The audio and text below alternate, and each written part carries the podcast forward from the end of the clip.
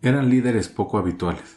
Como cuenta la Biblia, la mayoría sabía más de remendar redes que de ganar adeptos cuando Jesús les dijo que los convertiría en pescadores de hombres. Hoy, más de dos mil años después, los doce discípulos siguen haciendo eco al mensaje de su Maestro. Los apóstoles de Cristo fueron las piedras fundamentales de su iglesia. En Apocalipsis 21:14 se nos dice que los doce cimientos del muro de la Nueva Jerusalén tendrán inscritos sobre ellos los nombres de estos doce. Eso nos muestra la importancia que tienen para Dios. Por eso en esta serie de episodios estaremos estudiando su vida para ver qué podemos aprender de ellos.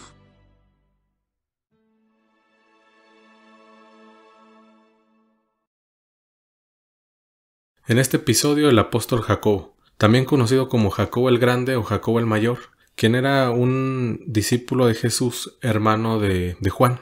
Ambos eran llamados los hijos del trueno y por los evangelios se nos esboza que eran originarios de Bethsaida, al igual que otros dos hermanos que ya analizamos en esta serie de episodios que fue Simón y Andrés, tenían una relación con la pesca, ¿no? Nos mencionan los evangelios. Es importante comentar antes que continuemos, que Jacobo, el apóstol de quien vamos a hablar, no es el mismo Jacobo que escribió la epístola de Jacobo, ni es el Jacobo a quien Pablo visitó, donde comenta que estaban Pedro, Jacobo y Juan como columnas de la iglesia, ahí en Gálatas 2.9. Y eso se debe a que el Jacobo que estamos hablando hoy había muerto para ese entonces cuando Pablo se, se incrustó en, como miembro en la iglesia en, en Jerusalén. O sea, en definitiva lo que están diciendo es que este es el, Jacobo mayor, a diferencia del, del, por así decirlo, del otro menor. Y creo que porque el orden bíblico siempre mencionaba el mayor en el sentido de que era mayor que Juan, también como se menciona siempre a Pedro antes que Andrés. Era como por ser, no sé si era el primogénito o era mayor, que era mayor que Juan, sí, en ese caso. También algo que es, curioso, interesante es, no sé cómo ven ustedes el tema de que no sé si está latinizado Jacobo, porque en realidad, en realidad tenía el nombre del patriarca Jacob. O sea, yo creo que cuando lo mencionaban ellos no le decían Jacob, sino que le decían Jacob o Jacob. Está interesante eso porque estamos acostumbrados a Jacobo o Santiago, pero en el original hebreo a mí me parece, no sé, que es Jacob. Sí, es Jacob, ¿no? Es lo mismo que pasa con Simón, el original era Simeón, ¿no? O con Judas, que el original era Judá, y se le añadió eso, ¿no? En el latín. Pero también como mencionas, el significado del nombre de, de Jacob, pues es Jacob, que es este, el nombre del patriarca, el padre de las doce tribus de Israel. Y lo que dices tú también es importante porque muchas veces en la Biblia o, o en algunos otros escritos, Jacobo siempre es conocido como Santiago. Y casi casi ya es como un sinónimo, ¿no? Dicen, ah, Santiago es igual a Jacobo y Jacobo es igual a Santiago. Pero el significado histórico de Santiago tiene que ver un poco con el español y es porque algunos historiadores y religiosos creyeron o creen que Santiago o sea Jacob fue a, a España y entonces se convirtió como en el, el santo de devoción de, de, España. Y entonces los españoles empezaron a usar esa, esa frase, decir en el nombre de Sant Jacob y se encomendaban a Sant Jacob hasta que se terminó aglutinando estas dos palabras y se convirtió en, en Santiago, ¿no? Que esa es el, la forma en que muchas veces lo encontramos en la Biblia. Sí, está interesante eso. O sea, nosotros como hispanoparlantes sí lo conocemos como Santiago, como dices, ¿no? Como ese San Jacob. Porque los ingleses lo tienen como San James. Quizá tienen ahí su otra anécdota del nombre. Y eso que de que sea de España es... Eh, hay algo que lo une con Hispania que creo que lo vamos a ver al, al final cómo fue que murió, ¿no? Porque tiene mucho vínculo con, con, con España, Jacobo. Hay mucho que, que vamos a ir analizando en este episodio y empezando después de definir el nombre y todas estas cosas que hemos mencionado, nos encontramos con el llamamiento de Jacob que eh, aparece en los evangelios en dos, este, dos formas, ¿no? En Mateo 4:21 nos narra que pasando Jesús por un lado se encontró a los dos hermanos, a Jacobo y a Juan, hijos de Zebedeo, en la barca de su padre Zebedeo, y los llamó. Y en Marcos 1:19 nos dice casi lo mismo, ¿no? Nos dice que pasando Jesús por ahí vio a Jacobo, hijo de Zebedeo, y a Juan su hermano, también ellos en la barca que estaban remendando redes, y los llamó, y dejando ellos a Zebedeo en la barca con sus jornaleros, le siguieron. Creo que estos versículos también muestran un poco el estatus social, ¿no? De, Jacobo y de Juan.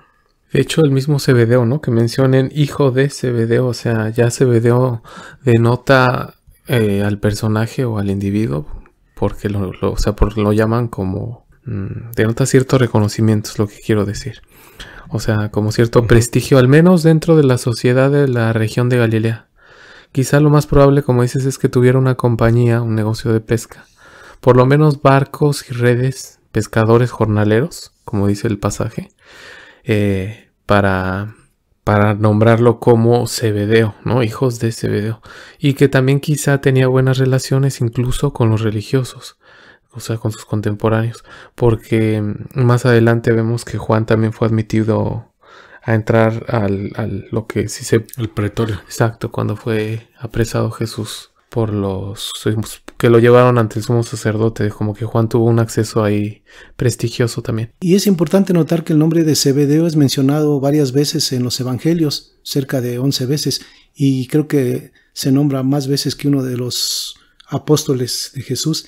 Entonces esto nos muestra que Zebedeo tenía cierta reputación o, o cierto renombre eh, de tal manera que eh, es, mencionado tantas veces como el padre de Jacobo y de Juan. A diferencia, ¿no? Por ejemplo, del papá de Andrés y de, y de Simón, que era Jonás y que no, no, no, no se menciona. Y algo que también es relevante y que hablamos en algunos episodios anteriores es que Jacobo y su hermano Juan, junto con Pedro, formaban esto que, que conocemos como el círculo interno en, en los discípulos, ¿no? Y este círculo interno estuvo con Jesús en el monte de la transfiguración, cuando resucitó a la hija de Jairo, en el Getsemaní, antes de, que fuera entregado. O sea, como que Dios tenía cierto, vaya Jesús, tenía cierta mm, cuidado de, de, Jacobo, de Juan y de, de Pedro. Como nos muestra Marcos 5:37, dice que no permitió que nadie le siguiese, sino Pedro, Jacobo y Juan hermano de Jacobo. Fíjate es interesante esos, esos sucesos que, mencionaste de, del círculo íntimo interno de Jesús, porque creo que mm, el Señor los llamó, ellos vimos que Pedro, el Señor lo transformó de una manera muy especial a cada discípulo, ¿no? Pero Pedro fue como un, elemento importante ya en hechos. Juan no se diga, ¿no? Vio todo el Apocalipsis, todo lo que es Juan. Y aunque Jacobo no hay mucho registro de su evangelización o de la obra que Dios llevó a cabo en él en cuanto al, al, al, a lo que pasó después de la, de la resurrección del Señor y de que se expande el Evangelio, esos tres sucesos que mencionas, por ejemplo, la transfiguración, pareciera como Jesús eh, les está dando una enseñanza a ellos tres. Yo veo que en la transfiguración Jesús eh, les deja ver, o el Padre deja ver que Jesús está sobre la ley y los profetas. Ya lo hablamos esto en episodios pasados. Como que les aclaró un poquito más que a otros. Que les tiró el velo, por así decir, de que Jesús estaba sobre la base de lo fundamental del judaísmo, que eran Elías y Moisés. Y luego mencionaste también la hija de Jairo. Y es muy relevante porque ver a alguien resucitar, nosotros ahora lo leemos en la Biblia y parece algo muy cotidiano en el ministerio de Jesús, pero para ellos que estaban en ese círculo, como dices, íntimo, cercano, o sea, vieron la resurrección de un ser humano. Entonces, era como ver, la enseñanza era ver que Jesús tenía la autoridad sobre la muerte. Y en el de Getsemaní, lo que creo que, el, que quería el Señor dejarles ver es que la humanidad de Cristo, como nunca antes la vieron. Incluso podríamos cuestionar si la estaba vulnerable el Señor ahí, porque Él se, se dio, ¿no? Como oveja que va al matadero. Entonces, pareciera como que el Señor los dispuso a ver diferentes perfiles de lo que Él era, de su persona, para que después cuando enfrentaran las cosas que vinieran en hechos y en todo lo que hicieron como evangelistas y apóstoles ya, pues tuvieran una base. Sí, se me hace muy bueno eso porque, como mencionas lo de la hija de Jairo, tuvieron la primicia de la resurrección porque todos los demás discípulos estuvieron cuando Jesús resucita a Lázaro. O sea, como que conocieron esa parte de resurrección de Jesús. Pedro, Juan y Jacobo lo vieron antes, ¿no? Anticipado. Y sí tuvieron una preparación muy, muy importante, porque incluso ellos tres, eh, antes de la muerte de Jacobo, son los pilares más grandes de la iglesia primitiva. Sí, de hecho, el propósito de Jesús fue prepararlos para la obra a la cual Él los había llamado. De esa forma ellos fueron partícipes y presenciaron algo que los otros apóstoles no, no, pudieron presenciar. Entonces esto nos deja ver que, el Señor Jesús les tenía encomendados responsabilidades muy importantes para ellos. Y como bien lo dices, fueron ellos los, los primeros eh, pilares de la iglesia primitiva. Las interacciones de Jacob con Jesús o de Jacobo siempre está junto con su hermano Juan, Que quienes eran conocidos y nombrados por Jesús, ¿no? Como hijos del trueno, quizá por su peculiaridad, ¿no? Por la forma en la que querían hacer las cosas de una manera, no sé, contundente, por así decir. Tuvieron esta preparación especial con Jesús. Creo que las interacciones que Jacobo tuvo tuvieron esa enseñanza especial, ¿no? Ese acercamiento más íntimo con Jesús. Y en los evangelios eh, Jacobo aparece siempre con su hermano Juan. O sea, siempre juntos interactúan con el Señor y eran conocidos o nombrados por el Señor mismo como los hijos del trueno, ¿no? Buanerges lo traduce Lucas al griego, que me parece que Jesús los nombró, lo más probable es que haya sido en, en hebreo, en arameo. Y ya obviamente Lucas lo, lo conocemos nosotros como, como Boanerges, hijos del trueno, que es interesante porque habla del carácter, no sé si de Zebedeo, porque dice hijos del trueno, porque quizá, quizá Zebedeo era un hombre de carácter fuerte, y por tanto también ellos, que Zebedeo ya de paso, del Jesús sí le cambió también un bastante, le, reconfiguró el núcleo familiar, porque si se dan cuenta en los evangelios, la esposa que es Salomé se va con Jesús siguiéndolo, ¿no? Y los dos hijos, ajá, y los dos hijos que se ve que estaban como brazo derecho de su padre ahí en el, en el mar de Galilea también van tras Jesús. Sí les reconfiguró mucho Jesús esa familia, como sigue reconfigurando hoy muchas, ¿no? Pero bueno, volviendo al punto, eso del apodo, eh, sí está interesante de que habla de un ímpetu en su carácter, algo enérgico, ¿no? Incluso puede ser que ira, como vamos a ver en algunos episodios siguientes o celosos también en cuanto a la Biblia, apasionados, no sé, muchos adjetivos quizá podrían entrar ahí en ese mote que les puso el Señor.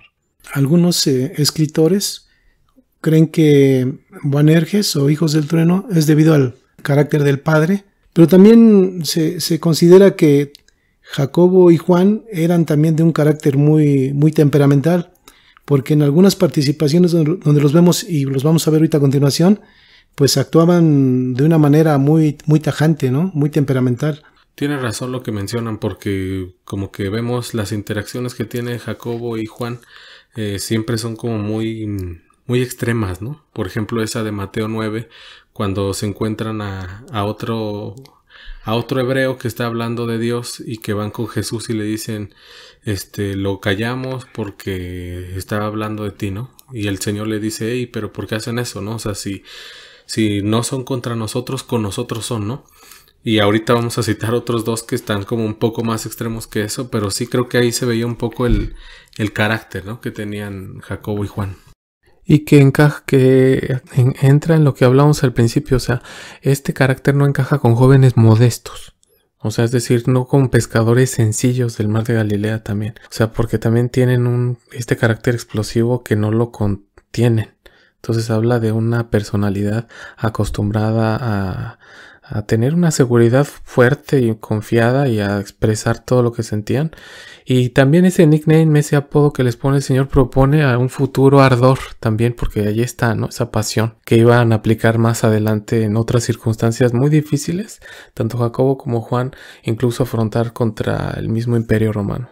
Muy cierto. Sí. Sí, al final también como una seguridad, ¿no? De, en cuanto a la palabra de Dios y en cuanto a la persona con la que estaban siendo instruidos, ¿no? En Jesús. Y otro pasaje importante es el de Lucas 9, 55, cuando Jesús y los discípulos se encuentran a punto de cruzar Samaria y los samaritanos no les permiten eh, cruzar. Entonces, viendo esto, los discípulos Jacobo y Juan se acercan a Jesús y le dicen, Señor, ¿quieres que mandemos que descienda fuego del cielo como hizo Elías y los consuma?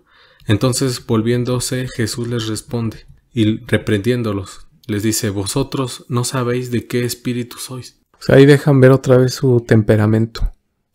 Pero algo que, que, que, es muy importante también sacar a flote es que también dejan ver que conocen la escritura, porque lo que están citando es Segunda de Reyes para nosotros capítulo 1. No sé cómo lo tendrían ellos en sus escritos.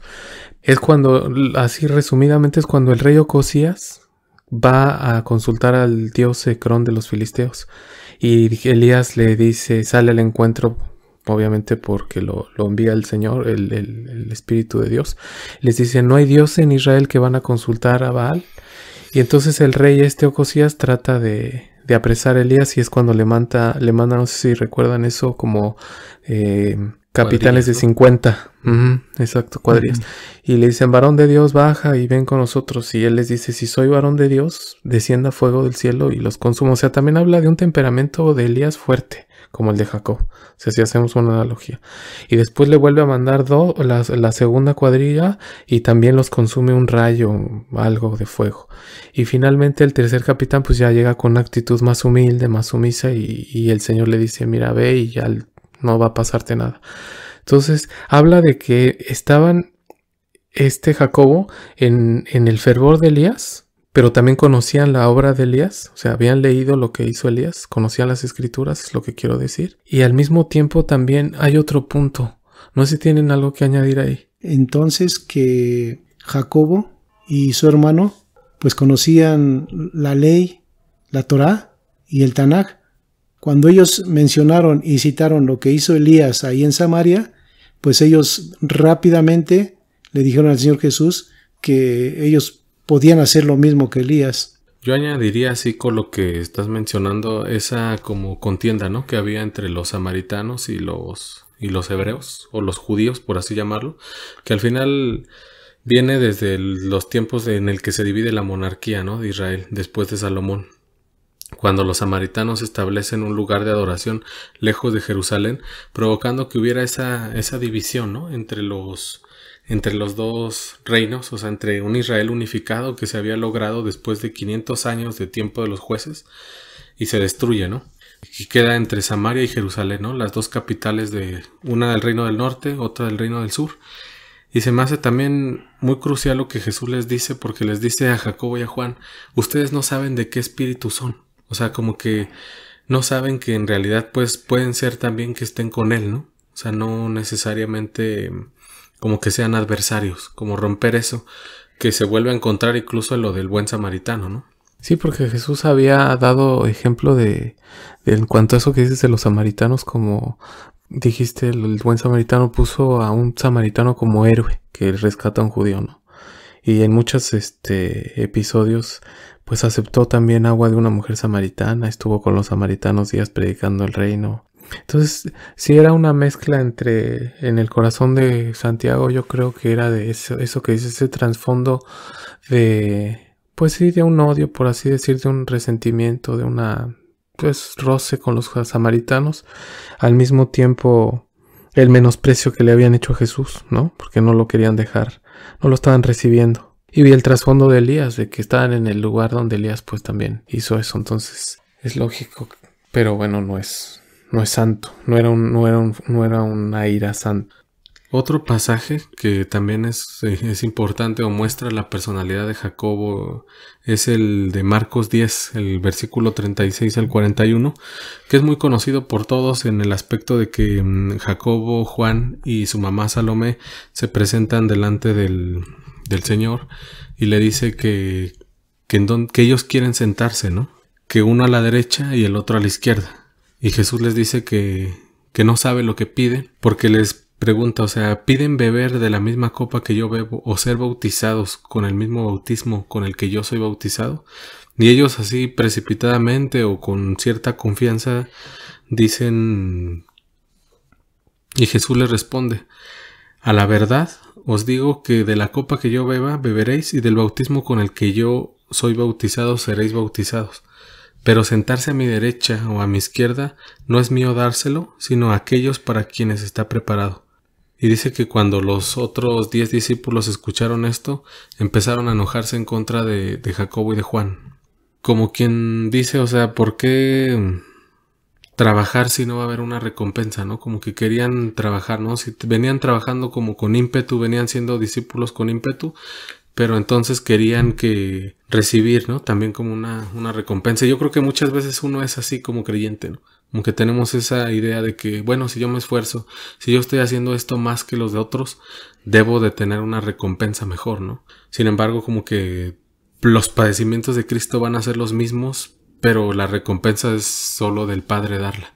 Sí, yo creo que ellos apelaron a este, como ellos lo consideraron, a este derecho de sentarse uno a la derecha y otro a la izquierda, quizás debido al, a, que ellos pertenecían al círculo más cercano de Jesús y, y, quizás por su temperamento ellos creyeron que al haber estado participando en eventos muy importantes donde los demás no participaron, pues esto les daba derecho a solicitar ese, esos puestos, ¿no?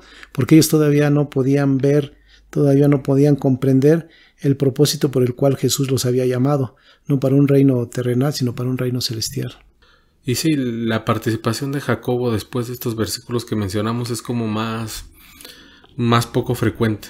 Y la participación de Jacobo en, los evangelios después de estos versículos que citamos ya es muy poca, ¿no? Aparece cuando Jesús resucita, está presente cuando Jesús aparece a ellos y después de eso aparece hasta el libro de los Hechos. En el capítulo 12, versículo 1 al 2, donde se nos relata su muerte y se nos relata de la siguiente manera. En aquel mismo tiempo el rey Herodes echó mano a algunos de la iglesia para matarlos y mató a espada a Jacobo, hermano de Juan. Y ese es en ese momento también donde apresa a Pedro, ¿no? que sin duda Herodes, este Herodes se levanta en contra de la iglesia cristiana o la iglesia primitiva de ese momento y va por las cabezas, ¿no? Este Herodes, pues es Herodes ya Agripa, porque a lo largo de los evangelios hay muchos Herodes, pero es Herodes Agripa el que Pedro también estuvo encarcelado y lo saca el ángel eh, por la voluntad de Dios y por las oraciones de la iglesia. también es el mismo Agripa al que Pedro le, perdón, Pablo le, le evangeliza. Y como dicen, ya después Jacobo eh, aparece en la pesca milagrosa, en el Pentecostés estuvo, en los primeros años de la iglesia. Y de acuerdo con lo que es la iglesia primitiva, las primeras, eh, lo que es la tradición cristiana, por así decirlo, pues se habla de que Jacobo fue a evangelizar a, a lo que para los hebreos es Tarsis y para los, romanos era España. Y tiene lógica porque ya había muchas rutas marítimas instauradas, el tráfico mercantil de personas hacia esa provincia romana en la que, como dijimos al principio, te viene el nombre de Santiago. Después nos dicen que estuvo un tiempo ahí y fue cuando regresa de España y es cuando ya es decapitado por, por Herodes. Que hay una huella allí en España como dato curioso de Santiago de Compostela en Galicia. Y es una ruta que se hace, los, a muchos peregrinos católicos la hacen que arranca desde los Pirineos y termina ahí en Santiago de Compostela, que supuestamente traza o se lleva a cabo durante el recorrido que, que en teoría Jacobo o Santiago hizo cuando estuvo predicando por esa región. Aquí sí quiero recalcar, Jacobo en los evangelios vemos que siempre es mencionado junto con su hermano Juan, pero aquí cuando Herodes Agripa los echan a la, a la, cárcel o, o les echan mano como dice la escritura, aparece ya solo. Y también es el único apóstol donde se registra su muerte. Obviamente quitando a Judas Iscariote, ¿no? Porque él fue el que se, se ahorcó por él mismo. De quien únicamente registra su muerte las escrituras es de Jacobo. Ah, le echaron mano a los representantes de la iglesia primitiva en aquel entonces porque Herodes Agripa no se iba a ir sobre alguna persona que profesara seguir al, al Mesías o a Cristo. ¿no? Él se fue como representante de, gobierno se fue sobre las cabezas y por eso agarró, a Jacobo. Porque también aquí hay algo, un punto muy importante, o sea, Jacobo murió, por decirlo así, prematuramente, no cumplió con el propósito quizás para el cual Dios eh, Jesús lo había llamado, ¿verdad? A diferencia de, Juan y de Pedro. Quién sabe, ¿no? Muy subjetivo. O quizás sí. O quizás sí, porque como está la tradición ahí en, que fue a España, obviamente la Biblia no lo, no lo capta eso, porque obviamente dice Juan si se escribiera todo lo que ha hecho, pero a lo mejor dejó las bases, no sé, quizá eh, es una especulación, pero quizá dejó las bases para que cuando después el Evangelio entrara, eh, pues los corazones estuvieran un poco más preparados. Así como Pablo dejó muchas bases en Asia y en, en Roma incluso. ¿no? Pero sí es cierto eso que dices, es, es, de los únicos que, se narra y de los que Agripa fue. Y curiosamente, tanto Pedro como Jacobo dijimos eran del círculo íntimo de Jesús, o sea, mm, se volvieron relevantes en la iglesia primitiva porque tenían un peso en cuanto a la transformación que tuvieron en esos tres años y medio aprox con Jesús que los dejó capacitados para ser líderes de la iglesia. Muy cierto. Y al final podemos concluir que que Jacobo recibió, ¿no? Y tomó esa copa igual que, el Señor, ¿no? Una copa, una copa amarga y pues sí, su muerte históricamente se registra en el año 44 después de Cristo.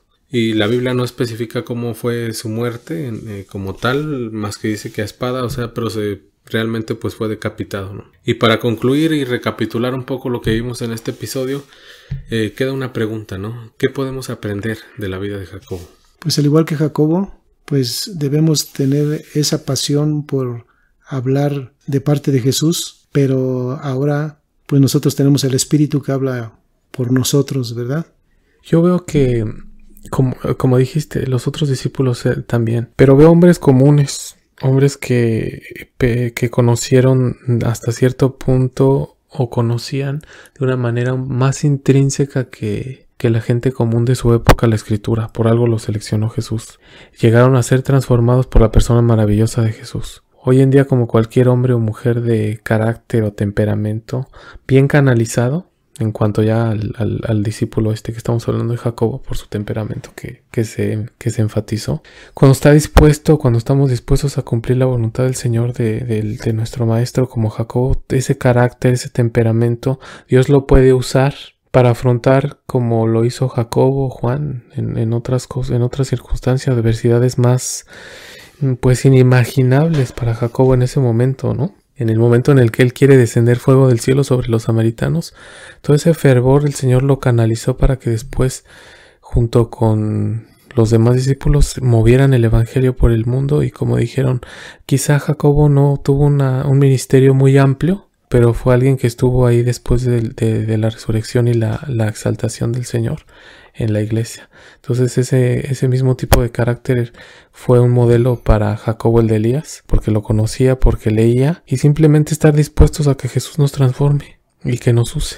Y ahorita que estábamos en esta charla, como que yo añadiría lo que dices, que muchas veces nosotros cuando damos nuestra persona a la obra de Jesús, a amarlo, a buscarlo más, como que indudablemente muchas veces queremos una recompensa, ¿no? Una recompensa celestial o una recompensa en esta, en esta era. Creo que así como, como Jacobo y Juan fueron y, buscaban una recompensa de, mérito, ¿no? De, reconocimiento, el de sentarse a la izquierda y a la derecha de, de Jesús.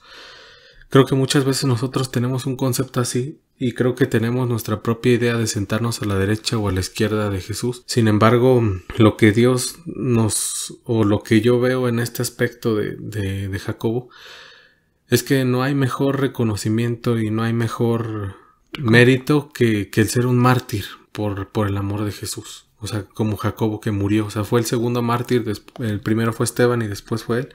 Y creo que eso es lo que debemos aspirar, ¿no? Ser, ser mártires por, por el Evangelio, por, por la palabra de Dios. Sí, hoy, hoy el Señor requiere que seamos mártires, pues no de morir literalmente, porque nos necesita con vida, ¿no? Para, para, para ministrar, para hablar su palabra, para hacer muchas cosas para Él.